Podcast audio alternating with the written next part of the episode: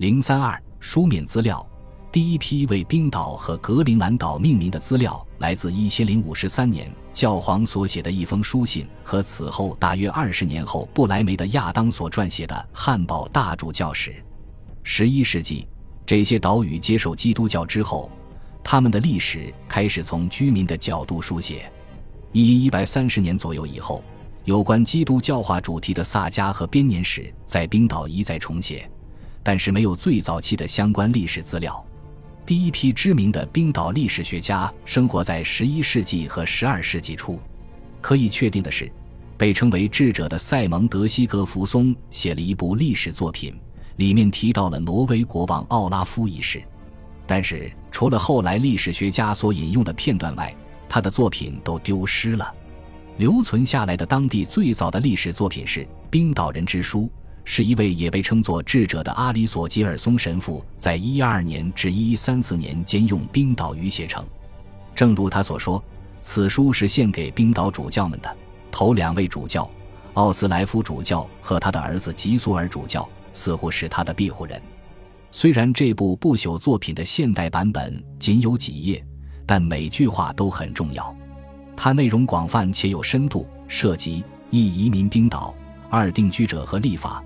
三建立阿尔廷，四纪年，五政区划分，六定居格陵兰，七基督教传入冰岛，八外籍主教，九奥斯莱夫主教，十吉苏尔主教。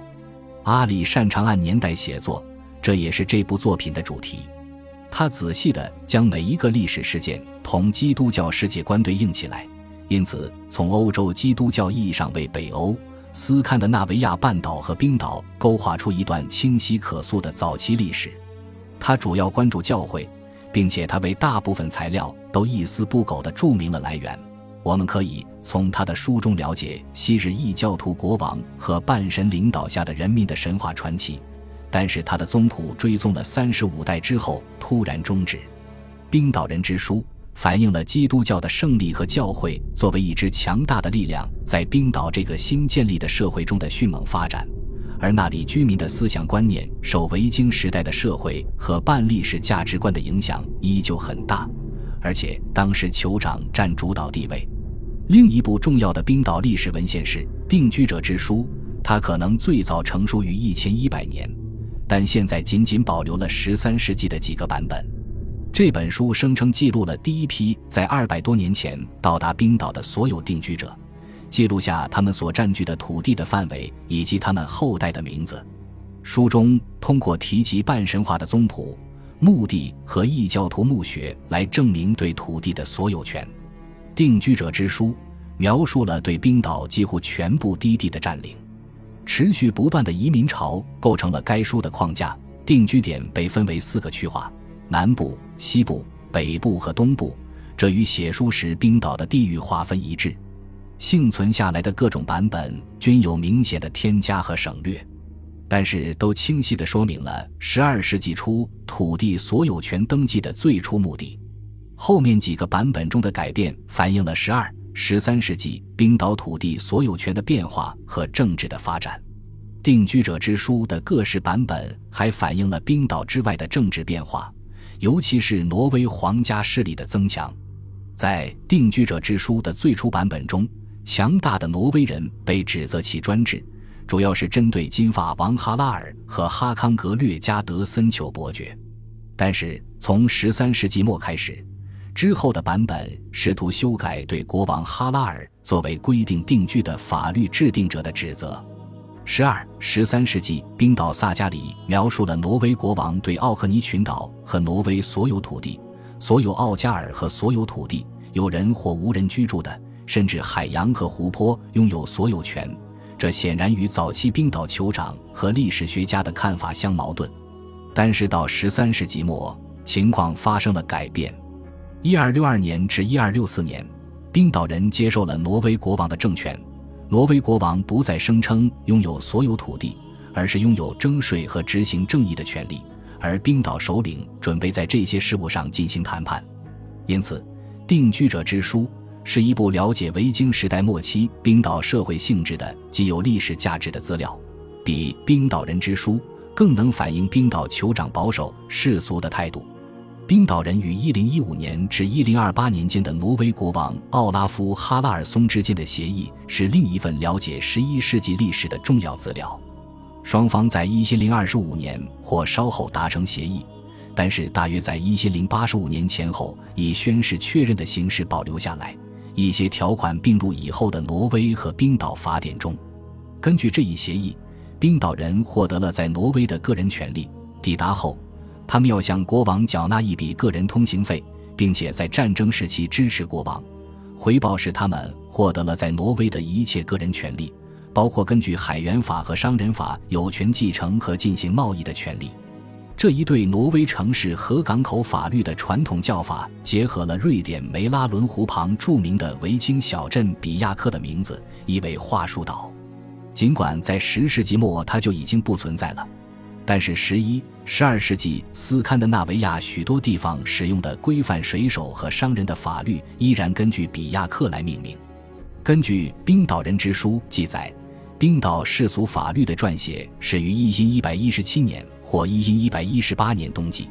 冰岛自由邦时期留下的法律记录《灰雁法典》的手稿片段，可追溯到来自大约一千二百年，但是留存的主要文本来自于十三世纪。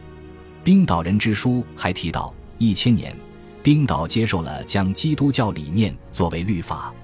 一零九十六年或一零九十七年，冰岛教会法最古老的教会法律被签署。所谓的老教会法是一一百二十二年和一一百三十三年，在隆德大主教阿瑟建议和帮助下，由主教们起草。包括斯考尔霍特大教堂的奥莱库尔勒诺尔夫松主教和霍拉尔教堂的凯蒂尔索什泰因特松主教，这些教会法让我们得以了解基督教在冰岛的早期发展。尽管在12世纪诗世俗法是用冰岛语撰写的，但它已经受到基督教伦理和教会态度以及南欧成熟法学的影响。从《灰雁法典》中就能分辨出伦巴第法或罗马法的影子，罗马法也在教会法中留下了印记。成文法的出现也源于基督教的影响。习惯了某种海员法或商人法的水手和商人具备读写能力，他们比岛上的居民更加熟悉基督教。由于有海上航线。分散在各岛上的群体，比斯堪的纳维亚半岛上的传统群体更能便捷地同外部世界接触。半岛上有些群体位于偏远的内地，这部分解释了为什么冰岛人比挪威和瑞典那些位于内陆的群体更早接受了基督教。对历史学家而言，冰岛萨迦的吸引人之处更多是在于其作为历史资料，而非文学作品。它们的起源和保存引发了许多复杂和有争议的问题。尽管一些萨迦明显最初写于十二和十三世纪，但大多数萨迦仅保留在十四世纪或以后的手稿中。定居者之书中提到的人物，甚至整章内容都会出现在萨迦中。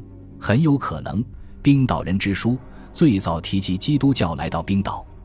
而萨迦中提到的传教士国王奥拉夫一世和国王奥拉夫哈拉尔松的许多细节都取材于更早的国王萨迦。尽管有理由认为冰岛萨迦是为酋长和他们的随从撰写的，但是毫无疑问，许多14世纪的萨迦手稿是为冰岛强大的地方长官和皇家首领而作，他们都拥有武装的家丁。这些皇家骑士是冰岛自由邦酋长。也就是所谓的族长的后代，萨迦中那些说教的意识和精彩的故事，通常以冰岛为背景，迎合首领和他们随从的口味和心理。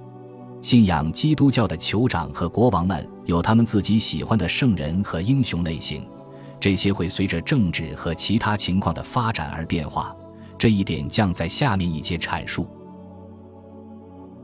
恭喜你又听完三集。欢迎点赞、留言、关注主播，主页有更多精彩内容。